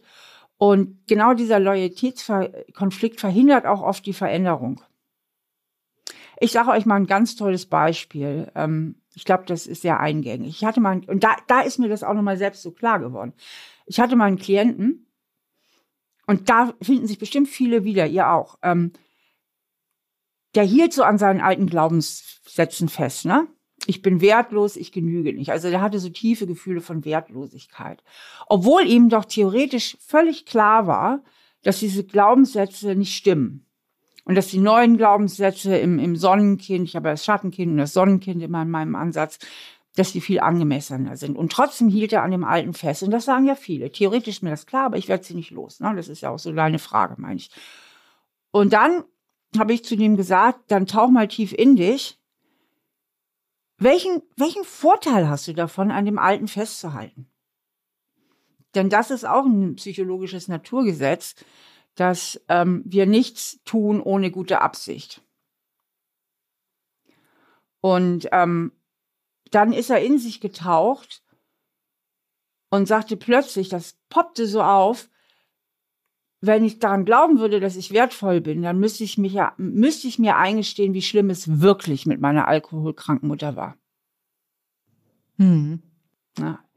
Dann hätte er so, und damit hatte er den positiven Nutzen. Das heißt, er nahm lieber die Schuld auf sich, mhm. obwohl die Mutter war schon lange tot. Und bevor sie tot war, hatte er auch schon den Kontakt abgebrochen. Aber so weitreichend kann das sein mit der Loyalität. Beziehungsweise, was du eben sagtest, Verena, die Angst vor den Schmerzen, die da vielleicht auch auftauchen. Und wenn ich mir das wirklich eingestehe, wie schlimm das echt war, dann kommt natürlich auch nochmal ein Schmerz hoch. Aber nur dann kann ich es ja wirklich trennen. Dann kann ich ja wirklich erst sagen, ja, das gehört ja wirklich zu dir. Das hat ja gar nichts mit mir zu tun. Bis dahin bleibt es immer so ein bisschen verstrickt. Also, dass man es doch zu sich nimmt. Dass man doch im tiefsten Inneren denkt, ja, stimmt. Ne? Wäre ich schlanker gewesen, dann hätte ich mich die Mama lieber gehabt. Wäre ich so und so gewesen, dann hätte mich die Mama lieber gehabt. Ne? Wäre ich ein lieberes Kind gewesen, wäre ich angepasster, was auch immer gewesen, hätte mich die Mama lieber gehabt. Ja? Und das ist diese Loyalität auch. Ne? Mhm. Also wenn man stark an alten Sachen festhält, immer die Frage, könnte es mir irgendeinen Nutzen bringen? Manchmal mhm. ist es auch eine Antreiber, dass man sagt, ja, wenn ich den Glaubenssatz loslasse, dann habe ich ja gar keine Motivation mehr. Dann bricht ja alles in mir zusammen. Das ist ja meine Motivation, äh, hier was in diesem Leben zu erreichen. Oder ähm, das kann auch ein Grund sein, am alten Glaubenssatz fest zu sein. Es kann auch ein Grund sein, Beziehungen zu beschützen, dass man am niedrigen Selbstwertgefühl festhält. Weil wenn man jetzt sagen würde, dass man doch was wert ist, müsste man sich vielleicht auch trennen, zum Beispiel vom eigenen Freund oder so. Ne? Weil so, also immer Frage, ähm, gibt es irgendeinen positiven Nutzen, am Alten so sehr festzuhalten? Das finde ich total spannend. Ich würde da direkt die nächste Frage mal anknüpfen, weil ich habe mal ein Buch gelesen und da stand auch drin, dass zum Beispiel Menschen mit mehr Gewicht an ihrem Gewicht teilweise festhalten, einfach um teilweise nicht mehr gesehen zu werden oder damit ihnen bestimmte Sachen nicht mehr passieren. Hast du damit zum Beispiel auch also vielleicht Erfahrungen durch Klienten und Klientinnen gesammelt? Ja, das kann zum Beispiel auch sein, ähm, um sich Männer vom Leib zu halten, genau. um überhaupt Menschen vom Leib zu halten, weil man Angst vor Nähe hat. Ja. Na? So, äh, damit kann das auch alles zu tun haben. Man muss nur sagen, beim Gewicht, das ist so wie, das ist eigentlich das Suchtding, ist eigentlich immer dasselbe. Ob, ja. ob du jetzt raus oder trinkst oder ja. dir Drogen einfährst, es, es schmeißt so viel Dopamin raus und es ist so geil. Ne? Und Essen ist so lecker und ist so tröstlich und ist so ein schönes Gefühl. Wir haben da auch eine ganz handfeste körperliche Belohnungskomponente. Das ist ja Absolut. nicht nur psychisch. Ne? Das ist ja nicht nur psychisch, das ist ja auch, ähm, auch nicht jeder Alkoholiker hat ein psychisches Problem. Das sind manchmal einfach eingeschliffene Gewohnheiten. Essen geht ja immer über Bindung. Alkohol geht über Bindung. Rauchen geht über Bindung. Wir lernen das über die Bindung. Ja, das mhm. heißt, man hat ja als Kind erlebt, dass ganz viel Geborgenheit über das Essen verströmt wurde. Na, dass Mama, wenn sie richtig gut gelaunt war, dann gab es was Leckeres zu essen, na, oder sie hat einen verwöhnt oder sie hat die Emotionen damit reguliert. Das ist ja ganz schlimm, wenn man die Emotionen der Kinder über Essen reguliert. Ne? Bist du traurig, hier ist was, bist ja. du enttäuscht, hier ist was. So, und dann kommen da ja Konditionierungen zustande, die ja sehr tiefsitzend sind. Das muss man noch lange keinen Psychoknall haben oder so. Das sind dann auch ganz, ganz eingefahrene Konditionierungen. Was ist für dich ein Psychoknall? Ja, dieses, dass, dass ich irgendwie die völlig falschen Glaubenssätze habe oder dass ich ähm, äh, dass bei mir so viel schiefgelaufen ist. Das muss ja gar nicht sein. Also so, ich nehme, wenn man wirklich zu viel isst und Probleme deswegen hat mit dem Über zu viel Mehrgewicht, ich, Mehrgewicht, ähm, dann ähm, weil es gibt ja auch andere Ursachen. Aber wenn es jetzt wirklich das reine Ich esse zu viel ist, dann muss dahinter nicht zwangsläufig eine tiefere psychische Problematik stecken, sondern einfach eine lang, langjährige Gewohnheit. Und mir fällt immer auf, und es fällt mir selbst auch, auch bei mir selber auf, und mir fällt es bei Menschen mit mehr Gewicht auf, die essen oft gar nicht so viel. Es reicht ja, wenn man konsequent ein bisschen zu viel isst. Man wird immer, immer latent ein bisschen dicker. Oder ja. man hat äh, einfach wie ich äh, jahrelang immer Diäten gemacht und dann verändert sich das Setpoint-Gewicht. Das heißt, um, damit ich so vielleicht irgendwann mal so schlank wäre wie du, müsste ich halt in der Essstörung bleiben und immer unterm Level sein. Und das könnte mein Körper gar nicht mehr leisten. Weil ich mein ist das bei mir inzwischen auch der Fall, weil ich denke auch manchmal, ich brauche ja gar nichts mehr zu essen. Ey. Ja, ich weiß es nicht, aber ja. das ist keine Ahnung. Also ja, ja, ja, dieses Setpoint, das habe ich auch schon gehört. Ja. Hm. Und das merke ich halt so, dass meine diese Dauerdiäten, die ich halt in meiner Jugend gemacht habe, weil ich halt die Hoffnung hatte, weil mir halt von außen immer wieder gesagt wurde, äh, wurde, du bist zu dick, nimm ab, dann wirst du geliebt, dann kriegst du das, dann wirst du erfolgreich, bla bla bla, ne, was man halt so kennt. Und deswegen war ich halt immer in diesem Diätkreislauf drinne und ähm, habe mir halt meinen ganzen Organismus zerstört so, und bin jetzt nach äh, mit Anfang 30 halt auf dem Heilungsweg so und ich weiß einfach mein Idealgewicht wird halt nie wieder schlank sein, weil mein Körper da auch glaube ich nie für ausgelegt war und laut deiner Theorie bin ich dann schon habe ich da einen psychischen Knall oder wie du es nennst, weil ich habe halt einen harten Weg hinter mir, aber ich finde das nicht schlimm, sondern ich nehme es so an, wie es ist und mache da das Beste draus, ne? Nee, das ist ja auch völlig okay. Ich wollte einfach nur insgesamt mal klarstellen, dass Menschen, die zu viel essen, zu viel mhm. trinken, zu viel rauchen, was auch immer, nicht zwangsläufig ein schwerwiegendes psychisches Problem mit sich rumschleppen, sondern das einfach durch suchtartige mhm. Gewohnheiten. Das sind ja Gewohnheiten, auch liebgewonnene Gewohnheiten. Oder halt so. ADHS, ne? Bei mir hat sich das auch eingeschliffen mit einer undiagnostizierten ah, ja. ADHS. Äh, ja. Äh, Störung oder wie man das nennen mag. Ähm, das kam halt jetzt auch erst vor ein, zwei Jahren raus und das ist super spannend, so die Mechanismen dahinter kennenzulernen. Das ist genauso, wie ich bei ganz vielen Frauen mitbekomme, dass jetzt festgestellt wird, dass es Lipödem gibt, so, ne? Und äh, das ist ja eine Fettstoffwechselstörung und dann bist du halt mehrgewichtig, ohne dass Leute erkennen, warum. Und trotzdem erlebst du jeden Tag im Alltag immer wieder diese Anfeindung und alles, ne? Also, ja. das ist sehr, sehr das krass. War bei mir ja. Ich glaube, mir wurde ähm, vor 14 Jahren habe ich mich immer, da war ich tatsächlich um einiges schlanker. Ähm, und da habe ich immer schon gesagt, so, warum werden denn meine Beine immer dicker und dicker und ich esse gar nicht so viel und ich habe auf Mahlzeiten verzichtet, habe nur noch einmal am Tag gegessen, diese ganze Chose. Ich kenne ja auch jede Diät in- und auswendig. Also ich weiß ja eigentlich, wie äh, tatsächlich so alles irgendwie läuft und tralala und war dann bei diversen Ärzten und meinte ich, meine Beine werden immer dicker, ich nehme mich an meinen Beinen ab und sie meinen, ja, sie essen immer noch zu viel, schauen Sie mal, kommen Sie mal auf 800 Kalorien am Tag und essen Sie mehr Eiweiß und abends keine Kohlenhydrate mehr.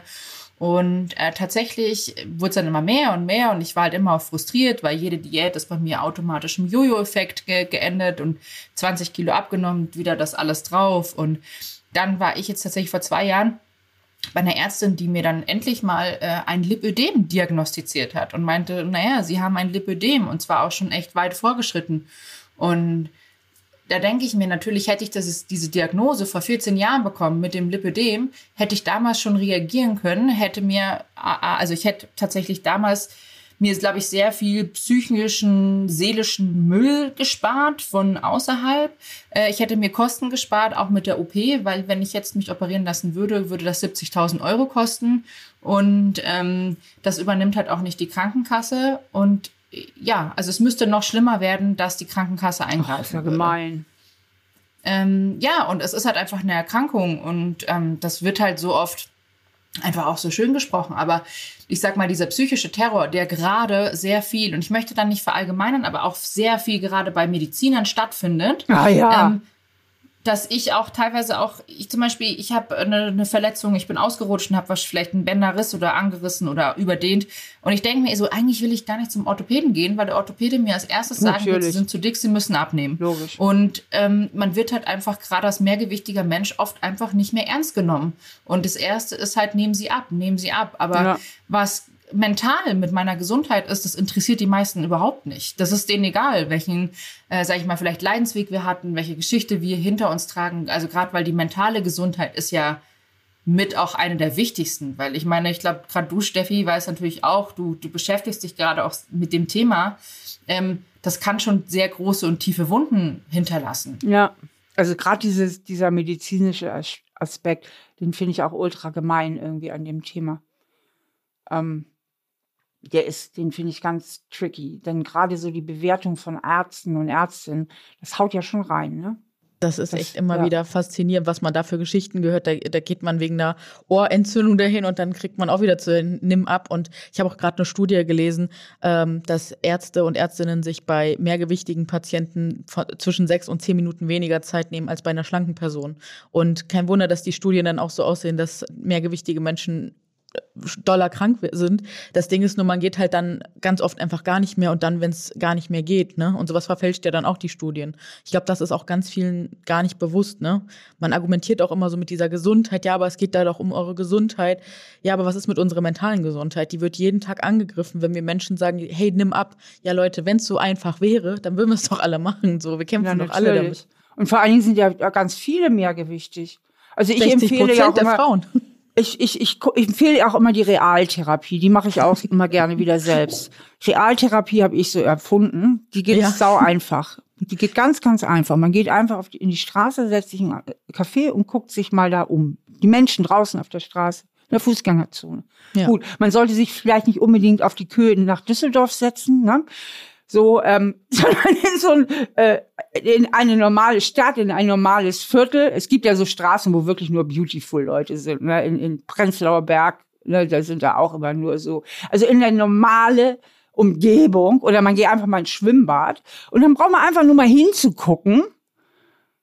Und dann sieht man mal, erstmal sind ganz, ganz viele mehrgewichtig. Zweitens, auch die Dünnen sind ja nicht unbedingt schöner kommt ja auch auf Proportionen an. Das ist ja nicht nur dünn gleich schön. Ne? Es haben ja auch nicht alle Menschen so glückliche Proportionen oder Männer, die viel zu dünn sind, die wünschen, sie wären mal, hätten was an sich, ne? Und so, so, so. Auch Muskeln sind ja eine Veranlagung, die kannst du nur bedingt trainieren. Wenn du zu gewissen Muskeln gar keine Veranlagung hast, dann kannst du auch nicht viel machen. Also ganz viel. Ne? Und die wenigsten Menschen sind wirklich so super schön, wie man es oft dann, äh, wie man es gerne selber wäre oder wie es einem immer vorgeführt wird in, in Fernsehen und vielen. Die wenigsten Menschen da draußen. Und komischerweise haben sie trotzdem alle Partner oder viele von denen und wirken ganz glücklich. Na, wenn man so guckt mal in der Fußgängerzone, welche Paare da so rumlaufen. Da sind halt nun die wenigsten jetzt überdurchschnittlich attraktiv. Nein, die meisten sind eher nicht so attraktiv und trotzdem sind sie glücklich. Und das ist das reale Leben da draußen. Und das tut so gut, da einfach mal hinzugucken und sich daran zu orientieren. Und die Frage ist ja auch, warum ist Schönheit so wichtig? Warum ist Schönheit bei uns allen so ein immens wichtiger Faktor, den wir ja ganz wenig beeinflussen können? Weil wir da werden ja so wir nicht da, geboren, da sind wir, wir fast ausgeliefert. Das sind auch ganz stark wieder die Gene. Das ist einfach so. Wir sind so, so diese Gene, dass es übers Schönsein funktioniert und und und. Das ist, das ist eine richtig brutale Geschichte. Das ist einfach so. Aber ich muss ehrlich gesagt sagen, seitdem ich mich mit dem, also mein Blog heißt mhm. ja auch schön wild, ne? Und für mich war irgendwann in meinem Leben, das habe ich ja dank deiner Bücher auch rausgefunden, Schönheit mal irgendwann so ein richtig wichtiger Wert in meinem Leben. Mhm. Und heute ist Schönheit für mich ein ganz, also Schönheit habe ich früher ganz anders definiert als heute. Heute ist mein Schönheitsbegriff viel vielfältiger und den habe ich selbst nochmal neu geprägt und nochmal reflektiert. Und ähm, klar, der stimmt vielleicht nicht mit dem allgemeinen Schönheitsideal. Ne? Äh, den ich finde das auch wichtig, bekommen. aber guck mal, ich sehe euch beide ja, ne? Und ihr, ihr macht ja genau das, äh, was ich auch immer empfehle. Ihr macht einfach das Beste aus euch. Und ich finde, ihr seht beide sehr gut aus. Ich finde das jetzt so. Ihr habt beide so schöne Gesichter. Dank. und auch schön, ich meine, du bist schön geschminkt oder ne, so. Bei dir, du bist weiter weg, da kann ich das nicht so sehen. Du bist weiter hinten in der Kamera. Ich sitze hier ganz komisch. Ja, aber ihr seht doch beide, äh, ihr habt doch beide äh, ein sehr schönes Gesicht und eine schöne Ausstrahlung. Also kann man doch gar nicht sagen, dass Schönheit jetzt bei euch so. Und, und auch das hat ja nicht jeder. Ich finde, das ist einfach genau, eine gemeine Sache. Es ist einfach gemein. Und es ist, es ist, wir, wir Menschen, wir wollen immer das Schöne, das Schöne, das Schöne. Aber wie gesagt, Realtherapie, man findet auch andere Menschen, man findet sich zusammen. Ne?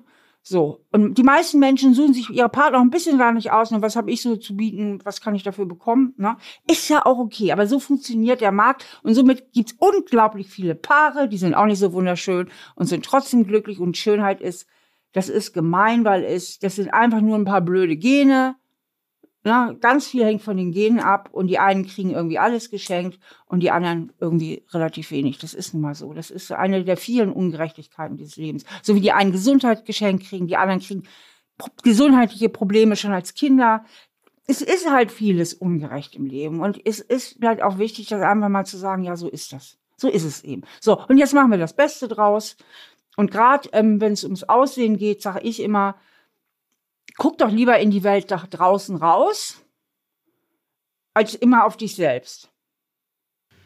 Ja, ja. die Welt Na? ist nämlich bunt und vielfältig und schön. Und, und da kann man so viel gucken. Da genau. muss man sich doch nicht immer innerlich selbst angucken, sich überlegen, wie man selber aussieht und wie man gegenüber anderen abschneidet. Das ist das, ja genau. nur total ermüdend. Und genau. keiner genau. kommt drum herum. Auch die schönsten Leute werden irgendwann alt. Dann geht bei denen das Thema los. Ne? Dann geht der ganze Faltengeschissi los und hier und da. Keiner kommt ja drum herum auch die Superbeauties, also auch irgendwann bauen die ab und dann kannst du immer nachoperieren lassen und, und, und. So, trotzdem wirst du mit, äh, mit, mit 60 nicht mehr aussehen wie mit 30. Das ist eben so. Also das Thema betrifft ja jeden früher oder später. Ja, außer du hast einen guten plastischen Chirurg und mach dich einfach mal wieder ein paar Jahre jünger. Ja, aber auch da, aber das hat absolut seine Grenzen. Ich kenne keine äh, operierte Schauspielerin, die mit 70 aussieht, wie sie mit 25 ausgesehen hat. Also, sorry. Also, das geht hier. Das stimmt. Nicht, ja? Das stimmt. Ja. Das stimmt. Da und hast du auch recht. Ich, ich sag mir immer, ja, das ist jetzt eben so und guck lieber in die Welt raus, Stahl, sage ich. Guck einmal in die Welt raus und alles ist gut. Und mit der Haltung komme ich eigentlich ganz gut klar, merke ich immer wieder. So beschäftigt mich ist egal. Aber wichtig ist trotzdem, sich nicht zu vergleichen und vor allem, selbst wenn man feststellt, jetzt sind Leute vielleicht dann nicht so schön, wie man sich das selbst so, also nach den eigenen Werten nicht so schön. Trotzdem haben die Respekt verdient und einen toleranten Umgang miteinander. Also finde ich immer, ne, dass man sich das auch bewusst macht, dass man die dann trotzdem nicht äh, herabwertet, ne, weil das erleben wir, wie gesagt, ja immer, weil Menschen finden uns, auch wenn du uns jetzt Komplimente gemacht hast, vielen Dank nochmal, aber trotzdem werden wir nicht als schön empfunden aufgrund unserer Körperstatur und ähm, kriegen dafür halt wirklich jeden Tag außen, draußen und drinnen halt äh, Hass. Und da muss man wirklich sagen, oder die Leute auch an dieser Stelle. Aber ihr bekommt doch bestimmt auch viel Zuspruch und nicht nur Hass. Ja. Doch, das schon. schon. Nein, das, das ist genau das, was auch äh, Steffi vorhin gesagt hatte. Also bei mir zumindest, das ist halt Zuspruch, Lob und Anerkennung. Mhm. Und das bringt natürlich, das hat mir sehr geholfen, Klar. auch was mein Selbstbewusstsein ja. betrifft, hat mein Job auch als Influencerin mhm. mir richtig doll geholfen. Ja, natürlich. Und das hilft auch sehr viel anderen Frauen, weil die endlich sagen, okay, ich kann endlich mal mit dem Bikini an den Strand gehen, weil wenn du das kannst, kann ich das auch. Und dann fühlen sie sich gut und sagen ja und äh, sind dann dankbar dafür. Und das macht mich glücklich, weil ich muss ganz ehrlich sagen, also gerade wir, Juice und ich hatten wir haben halt nie diese Vorbildfunktion gehabt für diese Role Models, die es halt jetzt gibt. Einfach dicke Frauen in den Medien, die einfach auch sagen, okay, die werden auch repräsentiert, weil das, das gab es ja nie. Gerade in den 2000ern, in denen wir groß geworden sind, ähm, gab es ja immer nur ein Schönheitsideal und immer nur ein Klatschblatt, das eine Frau mit Größe 40 schon sowas von runtergemacht hat, von wegen ja. Zellulite-Alarm oder ja. sonst irgendwas. Und das ist kompletter Quatsch. Und auch meine Mama ist auch die ist natürlich auch komplett geprägt von Brigitte-Diät. Das war meine erste Diät, die ich gemacht habe mit elf und ich hatte ne, komplett, ich sage normal in Anführungszeichen, ich war halt ein ganz normales Kind, äh, aber trotzdem gab es jemand in meiner Familie, die einfach die Auffassung hatte, ich sei zu dick. Und das dann meiner Mutter so eingetrichtert hat und meine Mutter, um Gottes Willen, das Kind ist viel zu dick, das Kind ist zu dick, das Kind muss abnehmen, dann kam mein Vater auch noch dazu. Und ähm, so war das der schleichende Prozess. Aber meine Mutter hat das halt auch nie anders gelernt, sage ich mal. Der wurde auch jedes Mal nur gesagt, nur wer schlank ist, ist automatisch schön. Und die Prägung habe ich auch noch. Das ist ja meine Antwort am Anfang. Ich komme ja genau aus dieser Generation. Ja. Ich könnte ja deine Mutter sein, wahrscheinlich vom Alter her auch so. Äh, meine Mama ist noch ein bisschen älter als du, 20 Jahre, um genau zu sein. Wie alt bist du denn? Ich bin 34. Und dann ähm, meine Mama ist jetzt, ja, zwei, wie alt bist du? Ja, oh, stimmt, ich bin 57. Ja, okay, nicht ganz 20 Jahre. Meine Mutter ist jetzt 72 geworden, aber ja, okay. ähm, mhm. also 50er, 1950 geboren. Und äh, die ist halt einfach mit damit aufgewachsen. Ne? Also das war ja, halt ich so. Auch. Ich auch. Ich habe das auch nicht völlig abgelegt. Das werde ich auch nicht mehr in diesem Leben. Und ähm, genau. Ja, ähm, ich bin auch meiner Mutter da gar nicht böse für, weil das ist ja auch, also auch von meinem Vater, was der hat, man, da gab es natürlich auch aber meinen Seitenhieb. Ich liebe meine Eltern sehr. Ich habe mit dem da auch damals auch beiden drüber gesprochen. Aber letztendlich stecken die ja auch in ihrer Haut fest, in der sie mit Werten, die sie auch vermittelt bekommen haben als Kind. Und das ist, was du, das hast, hast du ja vor auch wahnsinnig schön erklärt, weshalb ich auch wirklich noch eine Frage an dich habe. Und ich glaube, ich fände die abschließend sehr schön, weil unter unseren ZuhörerInnen sind ja auch ganz viel Eltern.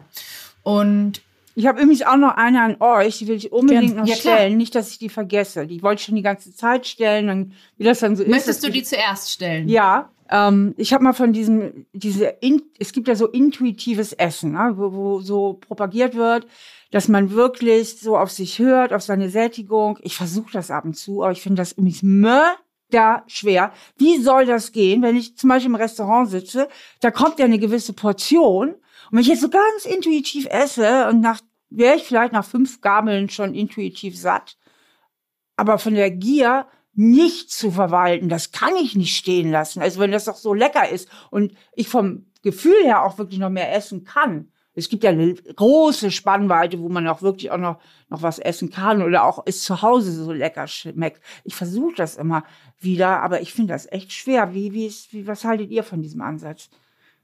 Also ich muss sagen, in, intuitives Essen finde ich einen unglaublich spannenden Ab Ansatz, weil der kommt ja auch aus dieser Bewegung Health at Every Size. Ja. Und es gibt Leute, die machen den super, sowas, äh, so Leute wie Isabel von Ernährungsrevolution, Dr. Anthony Post, mit der wir auch schon einen Podcast aufgenommen haben, die berichtet auch darüber. Ich glaube, es ist immer sehr individuell, weil ich glaube, wenn man einen Background hat, wie Verena und ich, wo eine Essstörung äh, drin ist, wo du noch nie ein Körpergefühl hattest, weil du es noch nie gelernt hast, dann musst du da erstmal wirklich hinkommen. Ähm, oder wenn man halt auch ADHS hat, dann greift man halt aus Dopamingründen, um halt schnell einen Antrieb zu haben, zu essen. Und da ist intuitives Essen, muss man nochmal anders lernen. An generell finde ich den Ansatz aber richtig gut, weil der geht mit Körperrespekt, dass man sich selbst akzeptiert, äh, einher das und so. gefällt mir auch gut. Genau, und das finde ich wirklich gut. Man muss aber wirklich bei den Anbietern, sage ich jetzt mal, und Anbieterinnen sehr unterscheiden, ist das vielleicht eine versteckte Diät, weil das gibt's leider auch und der bringt dich dann wieder an dieses, äh, ne, dieses Problem, dass das Setpoint-Gewicht am Ende wieder steigt und du da einfach gar nicht in Anführungsstrichen gewinnen kannst. Oder ist das wirklich jemand, der diesen ganzheitlichen Ansatz verfolgt und der auch mit der mentalen Gesundheit einhergeht und mit der körperlichen etc. Muss man immer gut prüfen, aber da kann man gerne auf unseren Kanälen vorbeischauen, weil wir empfehlen auf jeden Fall die, die äh, safe sind, würde ich mal sagen, in meinen Augen. Ähm, genau, aber ich kann auch voll verstehen, ich kenne, ich kenne, ich verstehe voll, wenn du da im Restaurant sitzt oder selber kochst, ich kenne das gut mit den Portionen. Und, und äh, das.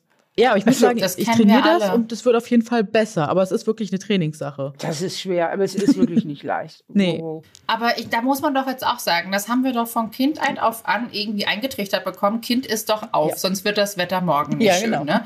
Also wie willst du das denn wirklich lernen, wenn es immer hieß, du sollst den Teller aufessen, weil sonst wird das Wetter nicht schön oder du musst groß und stark werden. Und ähm, ja, also ich meine, ich versuche das auch. Ich finde den Ansatz tatsächlich sehr gut, einfach auch auf sich und seinen Körper zu hören. Und ähm, das mache ich zum Beispiel gerade so.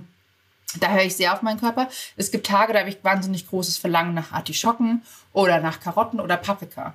Und ähm, das hat halt auch dann irgendwas, ich sage, mit dem Stoffwechsel zu tun. Ich brauche halt dann einfach vielleicht mehr Bitterstoffe in Form von Artischocken. Und dann koche ich mir einfach eine frische Artischocke. Ähm, so, so mache ich das. Aber natürlich, wenn du jetzt im Urlaub bist und du bist beim Essen und gerade in Italien, dann bestellst du eine Pizza. Eigentlich wird dir die halbe Pizza schon reichen. Und oft nehmen wir auch dann die andere Hälfte noch mit nach Hause. Aber manchmal ist es so schön und dann, ich trinke halt gerne auch, ich trinke gern Wein. Ich auch. Sagen wir es mal so zum Essen. So, und dann kennst du es und gerade wenn du dann noch, oh, dann trinkst du dein Schlückchen Wein und noch ein Gläschen und dann. Ja, äh, der klar, macht ja auch ein bisschen kritiklos, dann ist es ja auch egal. So nach, spätestens nach dem zweiten, und dritten Gläschen entspannt man sich ja schon. Naja, und du oh, machst auch so schön. und du wirst auch automatisch hungrig. Also ich, ja, also ich, also ich weiß nicht, wie es bei euch war. Also wenn ich früher nach Hause gekommen bin, nachts äh, um drei Uhr in der Früh, ähm, haben wir meistens noch was gekocht. Weil's, weil wir Hunger hatten. Ja, Also ich meine, das ist aber schon wieder, ja, es ist schon wieder lange her. Äh, Das war noch die wilde Partyphase. Aber äh, ja, also es, ich finde den Ansatz an sich schön, um das so, so zu sagen. Ich finde es gut. okay, das war meine Frage. Jetzt hattest du noch eine Frage. Ähm, genau. Und zwar, wir hatten ja vorher über gerade das Thema Eltern und wie Eltern ihre Kinder, dass es die Aufgabe ist, ihre Kinder zu lieben. Und wir haben ja sehr viele ZuhörerInnen, die auch Eltern sind. Hast du einen guten Ratschlag oder auch Tipp für Eltern, einfach ihr Kind so zu lieben, wie es ist, egal ob es jetzt klein, groß, dick, dünn, sonst irgendwas. Also, weißt du, ich meine, Ja, ich, also was ganz wichtig ist und ähm, Das ist, dazu habe ich übrigens sogar ein Buch geschrieben, das wissen viele gar nicht. Das heißt Nestwärme, äh, die Flügel verleiht. Ähm, Weil es da wirklich um die Eltern-Kind-Beziehung geht in dem Buch. Das heißt, es ist ganz, ganz wichtig, sich selbst zu reflektieren als Eltern. Also sein eigenes Schattenkind. Das Schattenkind ist in meinem Ansatz ja immer so der Anteil, der in einem so geprägt wurde vom inneren Kind, wo es eben nicht so gut gelaufen ist. Ne? Und wenn ich zum Beispiel als Mutter selber kein gutes Selbstwertgefühl habe, dann ist es für mich natürlich schwieriger, äh, mein Kind so zu lieben, wie es ist, manchmal, weil ich, weil sich mein Selbstwert dann so auf das Kind projiziert. Na, wenn das Kind dann, was weiß ich, äh, mehrgewichtig ist oder so, dann denke ich, oh, das ist jetzt nicht so schlank wie die anderen Kinder. Ne? Ich hätte auch gern so ein süßes kleines Püppchen, ne? wie die Nachbarin. Und dann arbeitet man ganz viel so von seinem eigenen Selbstwertgefühl, zum Beispiel über das, über das Kind ab. Und das ist wieder das, was ich am Anfang des Gesprächs, das gehört aber zur Mutter, das gehört nicht zum Kind. Also auch für die erwachsenen Kinder, die dann Probleme mit ihrer Mutter hatten, gebt es eurer Mutter zurück. Also das hätte sie lösen müssen. Und es geht wirklich darum, seine eigenen Schatten zu bearbeiten und auch seine Bindung. Ne? Wie war meine Elternbindung? Ne? Was kann ich meinem Kind da jetzt Gutes weitergeben, was war vielleicht nicht so toll bei mir. Also, dass man nicht so unreflektiert das äh, so weitergibt, was man selber von den Eltern empfangen hat. Und manchen Eltern fällt die Bindung leichter. Ne? Also, die sind sehr gut in der Bindung, so tolle Kuscheleltern. Und das ist ja auch gerade in den ersten zwei Lebensjahren für die Kinder unheimlich wichtig. Dieses wirklich lange bekuschelt werden und auch lange erstmal daheim bleiben. Das ist leider eine unglückliche Entwicklung, dass die Kinder zu früh von der Gehirnentwicklung in die Kitas heutzutage abgegeben werden. Ähm, also dass man wirklich diese, diesen Boden und diese Nestwärme schafft. Und dann gibt's halt Eltern, die sind besser in der Autonomie, denen fällt es leichter, ihre Kinder loszulassen und sie in ihre Autonomie zu fördern. Und die Kinder brauchen ja beides, Bindung und Autonomie und den Selbstwert. Das hängt ja damit alles miteinander, ist das verknüpft. Und den Tipp, den ich halt gut mitgeben kann, ist, guck mal bei dir selbst als Mutter, als Vater, wo sind meine Herausforderungen vielleicht bei diesen Themen, die in mir halt selber liegen? Und wo muss ich aufpassen äh, bei meinen Kindern, das nicht weiterzugeben oder unbewusst zu vermitteln? Und wo sind einfach auch meine Stärken als Eltern, gerade weil ich so bin, wie ich bin? Super. Und dieses wichtig halt ist mal auf ganz simpler Ebene ist, dass die Bindung, die ist ja auch am Anfang übers Füttern immer. Füttern ist ganz viel Bindung. Stillen oder Fläschchen, was auch immer. Ähm, und später, ja, also Essen und Bindung, das ist so tief, tief, tief assoziiert. Und deswegen ist Essen so glücklich machen und so tröstlich. Essen hat ja ein wahnsinniges Trostpotenzial und äh, schmeckt ja auch oft so gut. Das ist ja wirklich toll. Ja. Und deswegen ist ja umso, ich könnte eigentlich der blöden Evolution von morgens bis abends einen in die Fresse hauen, das muss ich mal sagen, ja. Geiles Zitat. Von morgens bis abends. Dass die blöde Sau nicht verstanden hat, dass wir Kühlschränke inzwischen haben. Kühlschränke. Ja, wir müssen nicht mehr alles ansetzen. Was würde ich, was würde ich darum geben? Was würde ich darum geben, wenn ich einfach mal mehr essen könnte? Einfach dieses leckere Essen genießen könnte, ohne immer sofort fett zu werden oder dicker, dicker, dicker zuzunehmen, zuzunehmen. Also wenn ich normal essen würde, das weiß ich 100 Prozent, normal, normal, ich wäre noch nicht mal verfressen. Das würde ein Jahr dauern, dann würde ich über 100 Kilo wiegen. Safe. Ja, Safe. und dann bist über du in unserem 100 Club. Kilo. Und dann ist auch nicht schlimm. Ratz. Ah, Ich, ich schaffe es nicht. Ich, ich bin noch so konditioniert. Ja, Ja, hast Steffi. recht, aber ich, ja, ja, ich weiß. Du ich weißt weiß, doch, wie ich es weiß, Ich geht. weiß. Ihr habt ja recht. Ich gehe zu euch in den Club. Ihr habt recht. Dann kann ich mich ja auch entspannen. Dann kann ich auch Oh, entspannen. sehr schön. ja, aber Das waren das regt mich wirklich manchmal so auf. Ja, teile ich. Also auf Und jeden Fall sollte man nicht als schöne- Eltern, ich habe mich jetzt wieder abgefangen, ähm, alles gut. ähm, äh, sollte man nicht als Eltern essen zu viel, immer später auch mit Emotionen. Mhm. Also wir Auch beim äh, Arzt, ne? Die Spritze regulieren ja auch gerne unsere Emotionen über Essen, Emotionsregulation über Essen Mhm. und über andere äh, Substanzen, ähm, dass man das nicht immer miteinander verbindet als Eltern. Ne? Auf jeden Fall. Ja, es, tatsächlich ist das ja oft so. Fängt das Kind an zu schreien, erstmal essen, essen, essen. Beim Arzt Äh. Spritze gegeben, hier kriegst du ein Lolli, bisschen Zucker. Beruhigt halt das Nervensystem, ne? Ist halt Ja, und stark Belohnung und Belohnung, alles. alles. Trost, Belohnung, Freude, hier. Ja. Und das ist ja auch total spannend, weil es kommt ja auch aus der Generation noch von die, aus, aus der Nachkriegszeit so total, oder? Was würdest du sagen? So, weil da nichts hat, äh, ne, da gab's nichts, die Leute waren hochtraumatisiert, hatten keinen Zugang zu den Gefühlen, dann wurde Liebe über Essen gegeben oder sonstige Ja. Werte. Das ist Ja, halt und es war ja auch so verhungert. Ja, die haben, ja alle Hungertraumata auch Ja. gehabt. Ne? Genau. Das war dann ja so toll, wieder was essen zu können und Mhm. Essen zu haben. Ach Wahnsinn, jetzt haben wir echt über eine Stunde Oh, wow. gequatscht, ne? Oh. Oh, ich hab, oh, ich muss gleich, ich habe gleich noch einen Podcast. Oh, Oh, Mist, oh. da muss ich jetzt auch, ich muss dann jetzt auch schnell aufhören. Ich habe jetzt noch Okay. bei der Laura Seiler habe ich noch so eine Oh, schön, dann viel Spaß. Sehr schön. Grüße. Dann, so ihr Lieben, es war wirklich eine wunderschöne Runde. Tausend Dank, liebe Steffi, dass du bei uns Gast im Podcast warst. Das war wirklich echt spannend, aufschlussreich und ich glaube, wir haben alle sehr, sehr viel gelernt. und viel gelacht. Und, und viel gelacht. Besonders der Abschluss, der war grandios. Vielen Dank. Also, vielen lieben Dank. Und Sehr gerne, ich war hoffe, schön mit euch. Wir hören und sehen uns bald wieder. Danke. Ja, ich habe immer noch so ein bisschen Schuldgefühl, dass ich am Anfang nicht sagen konnte, wie toll ich mich da immer so versöhne und dass ich das alles so. Aber ähm, da habe ich euch bestimmt so ein bisschen enttäuscht. Aber es ist halt, wie es ist. Auch Steffi Stahl hat durchaus. Nee, du, also Themen. enttäuscht hast du uns nicht. Okay, danke für eure Einladung.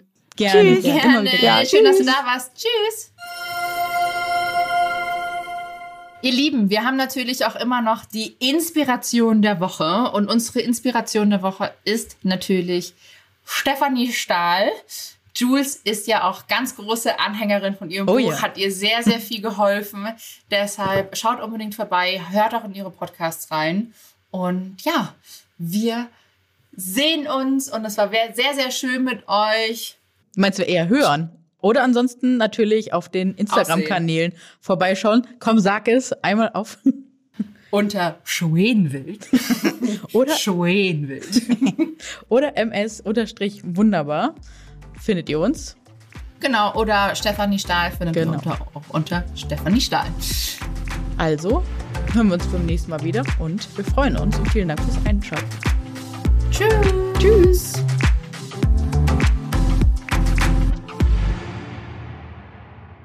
Dieser Podcast wird produziert von Podstars bei OMR.